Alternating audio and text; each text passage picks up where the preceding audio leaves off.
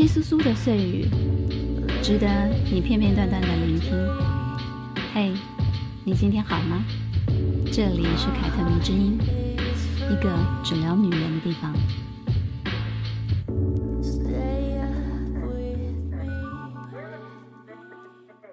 嘿，大家好，我是凯特王，欢迎收听凯特迷之音。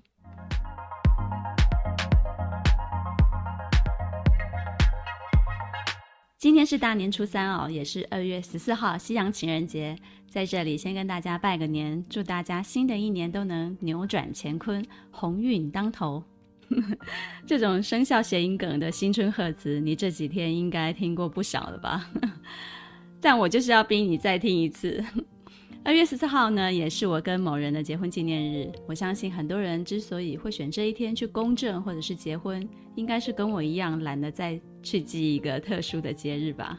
情人节，嗯，蛮好的啊，不会忘记。那既然是情人节，之前想要说的张爱玲与胡兰成的爱情故事，就择其不如撞日吧，直接拿出来跟大家聊聊。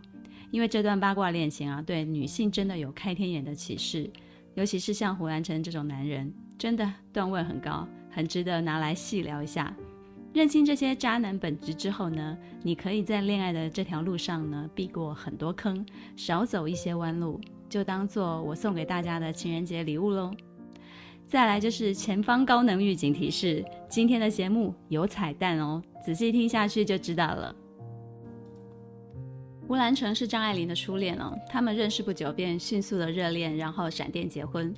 结婚那年是一九四四年，张爱玲二十四岁，胡兰成三十八岁。嗯，是的，胡兰成大张爱玲整整十四岁，而且跟张爱玲结婚的那时候呢，他其实是有老婆的人了，而张爱玲呢也知道他是有老婆的人。我们先捋一捋那时代的背景啊，虽然那时已经进入了相对自由婚恋的年代，但是很多中国人依然有旧时代的毛病，尤其是男女之间啊。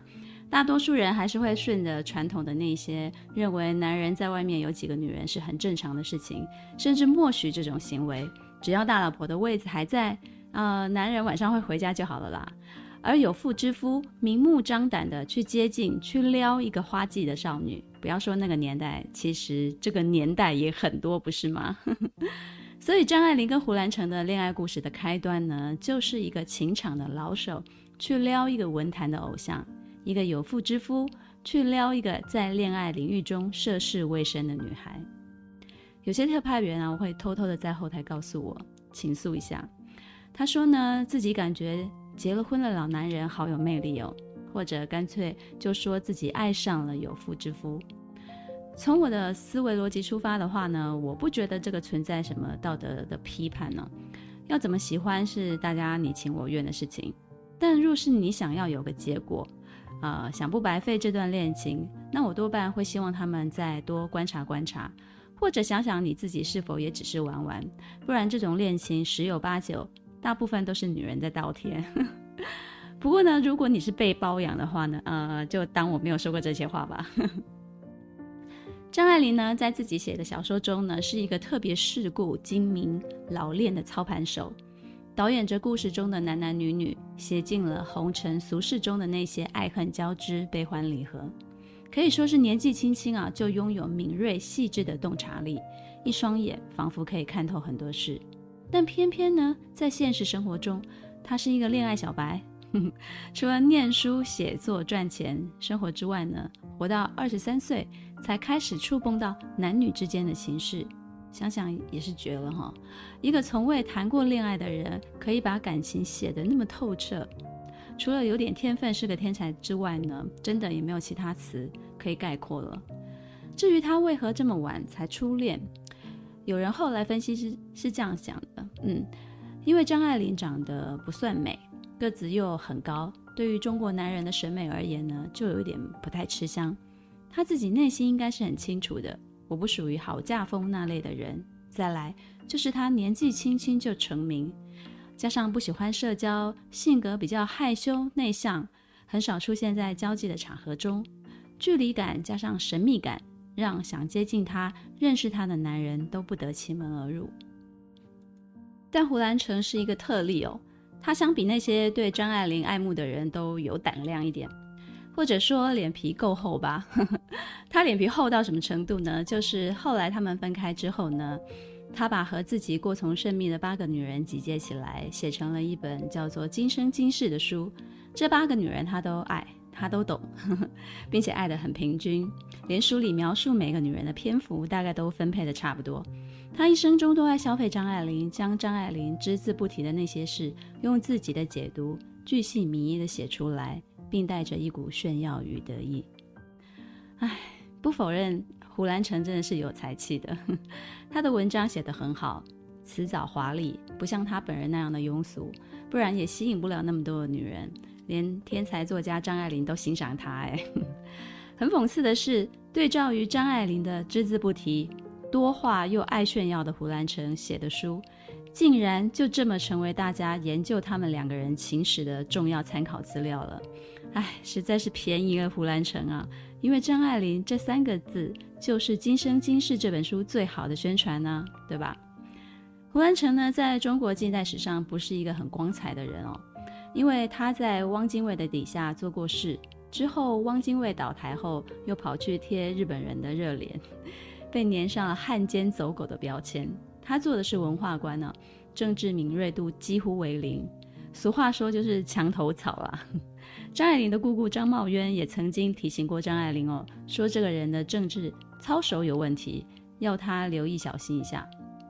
但被爱情冲昏头的张爱玲呢，还是不管不顾的爱了。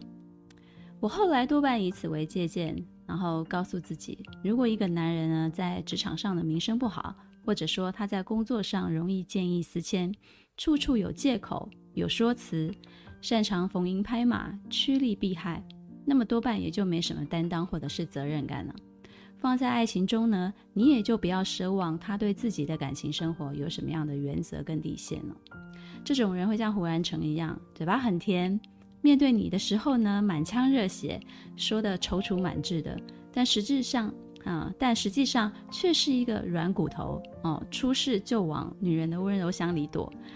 这个躲不了，就换下一个，而且辜负起来呢，都有自己的理由跟情非得已。唉，如果渣男真的有级别的话呢，胡兰成的段位可以说是顶级渣男了。他的花名册上，从一世宜家的闺秀，到民间的村妇，到小歌星、小护士，到黑道大哥的压寨夫人，再到张爱玲这种才华空绝的文青，几乎通吃。而且他从年轻到老。都有女人心甘情愿的为他付出，这真是绝了，对吧？那到底他跟张爱玲是怎么认识的呢？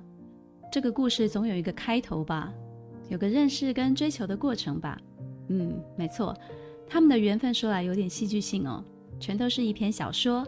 那篇小说叫做《封锁》，是《天地》杂志的创刊号。张爱玲在里面发表了《封锁》这篇小说，就这样被胡兰成看见了。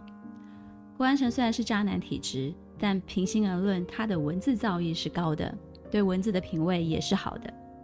他在杂志那么多的文章里，就独独欣赏这个张爱玲。他被这篇《封锁》惊艳了。《封锁》这篇小说写的是什么呢？他写的是一个有妇之夫在封锁线被拉起时，在停驶的列车当中呢，看见了不想看见的熟人，转而搭讪旁边的小姑娘，呵呵，进而逢场作戏，模拟出一段婚外情的故事。这篇小说写得很有意思哦，大家有机会可以找来看看，那你就会明白，一个男人在思考婚外情、出轨。逢场作戏这些事情的时候呢，跟女人完全呈现两极化的心理活动是怎么一回事？或者，嗯，我们以后有机会再聊吧。总之呢，封锁因为写的太精彩了，让胡兰成整个不由得去想：哎，张爱玲到底是一个什么样的人啊？是中年妇女呢，还是二八佳人呢？啊，好想认识她哦。于是呢，他就跑去问女作家苏青。苏青也是当时上海很有名的一个作家哦，跟胡兰成相识。但胡兰成跑去问的时候呢，他并不清楚苏青其实认识张爱玲，而且跟他还有一点点交情呢。所以他就面对他噼里啪啦说了一堆欣赏张爱玲的话，把苏青惹得有点吃味了。苏青跟胡兰成其实呃不是那么清白的朋友哦，这个八卦我们也是以后再聊。哇。天哪！那时候的上海文坛跟当今的娱乐圈其实是一样的，没错，从来就不缺乏茶余饭后的八卦话题。所以呢，基于女人那种微妙的妒意呢，苏青只是淡淡的回胡兰成四个字，告诉他说是个女子。你看看，你细品一下，这四个字是是不是很酸呢？那隔一个月呢，杂志又更新了，他迫不及待去买来翻阅，寻找张爱玲的文章。那这一次呢，是一篇散文，名叫做《公寓生活记趣》。张爱玲的散文幽默犀利，看起来跟我小说完全是不同的感觉。而这次呢，胡兰成在开心了。嗯，为什么开心呢？因为他看见了杂志中刊登了张爱玲的照片。哇，原来是一位长发披肩的女人呢。之后呢，他又跑去问苏青，打听张爱玲的消息。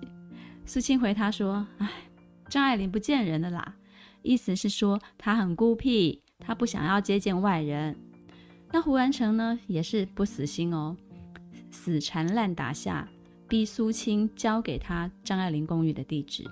隔天呢，他就兴致冲冲地直奔张爱玲的公寓，企图想要见她一面。结果当然是没见到啦。张爱玲的姑姑张茂渊就告诉胡兰成说，张爱玲身体不舒服，不想见客人。于是呢，胡兰成就在门外逗留了一会，然后写了一张纸条递到门缝里去，上面写：“来访不见，失望而回。”胡兰成在《今生今世》的开篇是这样写的：“桃花难画，因要画得它静。如果桃花是指张爱玲，那么这只桃花亦难见，因为那只桃花喜欢安静。”结果呢，那张纸条还是传到了张爱玲的手上了。他不知道胡兰成为什么突然来访，因为他们两人并不认识，也没有交集。但他想了几天。决定出于礼貌回访，这样才不失礼节嘛。于是便起身去了胡兰成的家。胡兰成终于见到张爱玲了。见到她的时候，想着：哎，眼前这个女子，竟然跟自己想象的不太一样。个子那样高，衣着那样的朴素，性格那样的青涩羞怯。他以为能写出那样洞察人心的文章的女人，会像外面的人口中形容的那样。嗯，奇特、传奇，结果完全不是。如果用现代话来说的话呢，就是张爱玲给胡兰成一种反差萌吧。嗯，没错，就是这种高度的反差萌，反而让胡兰成对张爱玲充满了兴趣。于是呢，他面对张爱玲便开始侃侃而谈，谈他对时下流行的那些作品的看法，而张爱玲呢，就安安静静的当了一回听众。当然。这些聊天中免不了夸奖张爱玲，而她是这样说的：“你的封锁是非常洗练的作品，简直是一篇诗。我喜欢这作品的精致，如同一串珠链，但也因为它太精致而顾虑，以为倘若写的巨幅作品，像时代的纪念碑式的工程那样，或者还需要加上笨重的钢骨和粗糙的水泥。”张爱玲其实听过很多很多的赞美，但胡兰成的话把他的小说分析得非常的到位，两个人可以说是一见如故，聊的大概有五个多小时吧，把天都给聊黑了。从胡兰成的小时候呢，聊到他对文学历史独到的见解，反正无所不谈。胡兰成在这五个多小时中呢，竭尽所能的去展现他自己给张爱玲看，给张爱玲听。我后来回想，他们这种有点像是定情的面会，忽然想到一件事哦。我们现在不是常常用通讯软体聊天吗？甚至在交友软体上面也是会聊天的。聊得来这件事，很容易给人一种错觉，就是很容易聊着聊着就觉得这个人他懂我。我想张爱玲在当时应该也是这样想的。她在自己的小说世界居高临下。随意的调兵遣将，像一个女王一样。但回到现实中呢，她实际上对待人处事都极不擅长，而且感情世界也是一片空白。有时候我们会质疑哦，为什么仅仅依靠网聊，我们就会爱上一个人呢？但确实是会这样子的，因为那个时候的互动呢，给人一种彼此很聊得来、很懂得彼此的错觉。再加上如果当中有人对人际关系的交往互动的经验没有什么经验，那确实很快就有一种啊，我恋爱的那种错觉了。聊得来，愿意听他聊，都是一段感情的开始。但你回头理智的想啊，聊天其实也是很容易伪装的。为什么呢？因为我们会投其所好，尤其当其中一个人是特别有经验的高手的时候呢，那简直就会是一场恋爱 PUA 了。后来有人调侃呢，胡然成的泡妞套路，归纳出以下三点。我们也可以看看哦，你身边的那些男人，或你曾经遇过那些男人，有没有符合以下三点呢？第一，向女人说她不幸的童年与不幸的经历，博取同情；第二，向女人坦诚自己的情史，表示对她的尊重，并代表我对你很诚实哦；第三，让女人感觉自己是她的唯一、最特别的那一个。胡兰成这些套路呢，在现代依然有很多的男人在用，所以大家真的要细心的去辨别啊。而他呢，真的也是一个能把话说得非常漂亮的人。我想女人就是在这些话术中被洗脑的吧。比如胡兰成在《民国女子》里就对张爱玲这样说过：“我本自恃聪明，恃才傲物惯了的，在你面前，我只是感到自己寒仓。”像一头又大又笨的俗物，一堆贾宝玉所说的污泥。在这世上，一般的女子，我只会跟他们厮混，跟他们逢场作戏，而让我顶礼膜拜的，却只有你。你瞧瞧，你瞧瞧这个说法，把张爱玲捧上了天，又合理化自己的滥情，文字用的是如此的行云流水啊，确实是有两下子。而世间所有多情的男子，大概都是这样吧。不管他多有才华，多会说话，那些语气中都透露着一点无赖的气息。你一定要懂得辨识这种无赖哦，不要被花言巧语给洗脑了。因为事实证明呢，让胡兰成顶礼膜拜的张爱玲，其实也不过就是他厮混的其中一名女子罢了。第二天呢，胡兰成不请自来，直接就到了张爱玲的公寓，因为他知道。这次是不会被受到拒绝的了。聊天后呢，他马上就有写信给他，信的内容是当时流行的新诗的样式。信是这样写的：“艾琳先生，与你相会之后才知道，你是民国世界里的临水照花人。只觉得文章笔墨里你是什么都晓得。你谦逊着经历世事极少，的确如此。”这个时代的一切自会来与你交涉，好似花来山里，影落池中。这封信之所以感动张爱玲啊，是因为张爱玲从来没有如此被人懂过。吴兰成呢，确实是有两把刷子的，一句“临水照花人”，一个“懂你经历的事事少”，就又一次打进了张爱玲的心了。因为家庭的关系呢，张爱玲一直以来都是孤独的。吴兰成这样横冲直撞的热情，加上体贴的文字，反倒一下子就安慰她了。于是呢，张爱玲回信给胡兰成，写下了那两句传颂久远的金句：“因为懂得，所以慈悲。”之后呢，随着他们见面的次数越来越多，张爱玲就越陷越深。偶然一次谈话中聊到那张刊登在《天地》杂志的照片。也就是胡兰成第一次知道张爱玲长得什么样子的那张照片。张爱玲得知了胡兰成喜欢那张照片，于是就把他从柜子里头翻出来，并在照片的背后写下有名的那一段话送给他。他写着：“见了他，他变得很低很低，低到尘埃里，但他心里是欢喜的，从尘埃里开出花来。”胡兰成后来描述自己收到照片的感觉哦，他说自己一直是端然的接受，没有神魂颠倒。哎，你细品一下这两句话，一直是端然的接受，没有神魂颠倒，意思就是张爱玲是她自己投怀送抱的，是他自己一开始就把自己的姿态摆得很低，是他自愿的，我没有强迫他的任何意思。哎，每次说到这里，我都会觉得他太可恶了，是不是听说了很多渣男的惯用说法呢？你说说。张爱玲在与胡兰成热恋的时候呢，写过一篇散文，叫做《爱》。这篇散文是张爱玲第一篇，也是唯一一篇写爱情的散文。我来念一段给大家听啊。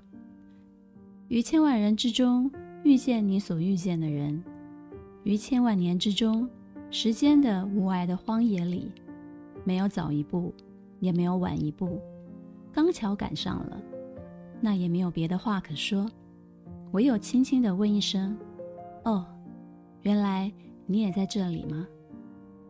张爱玲把相遇写的带着凄美与巧合，却又含蓄而朦胧，完全就是她当时恋爱的心境啊！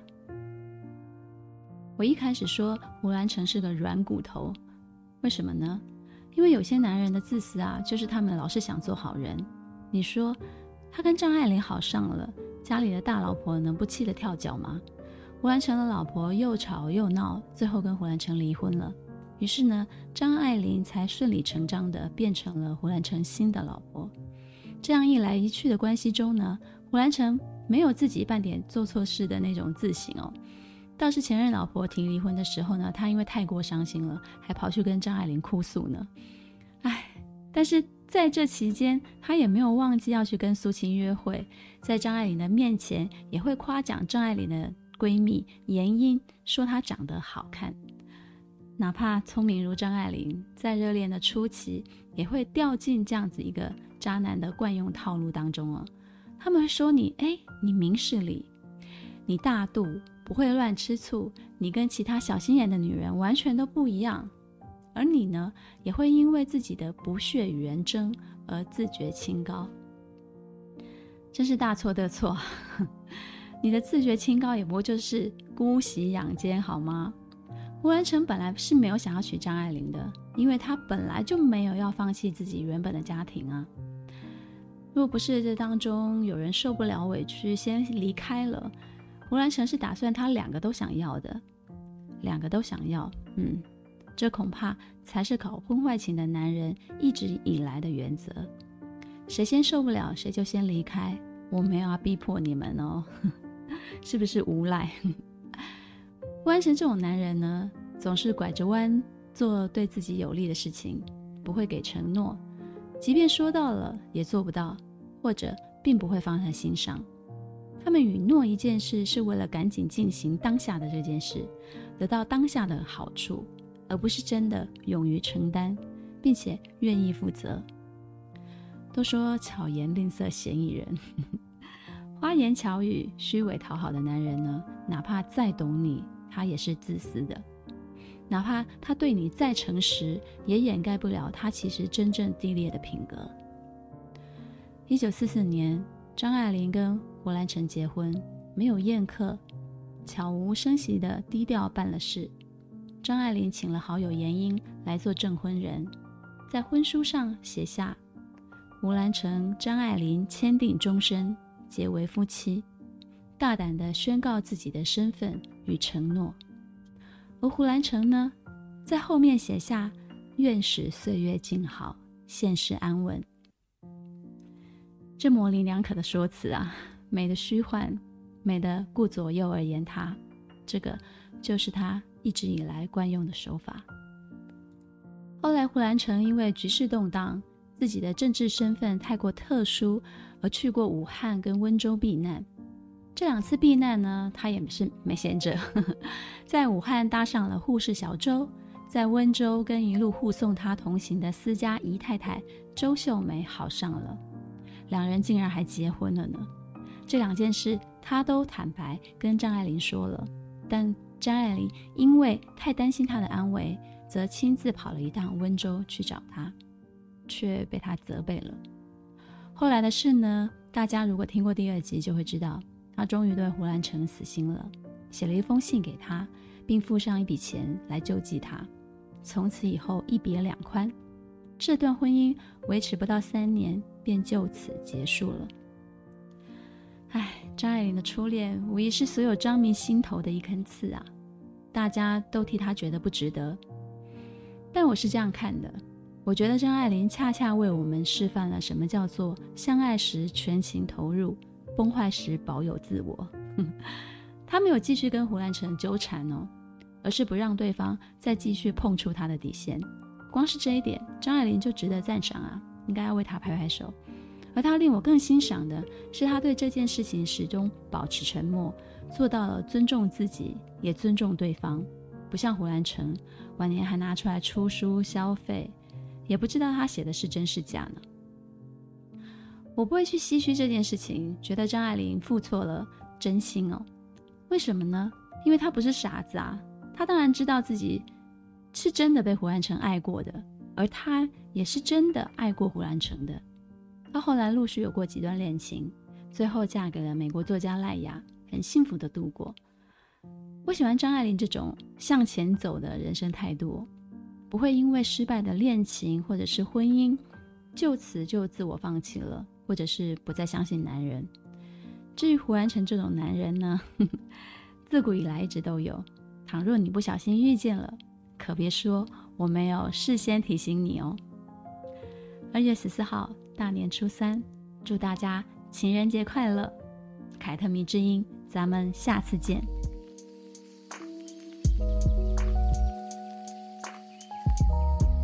你觉得你上次帮我录的怎么样？哎呀，简直就是天籁啊！可以不要那么讲吗？我是真情流露啊！我妹说你录的还不错，我说有比我好吗？她说你蛮适合做广播的。嗯嗯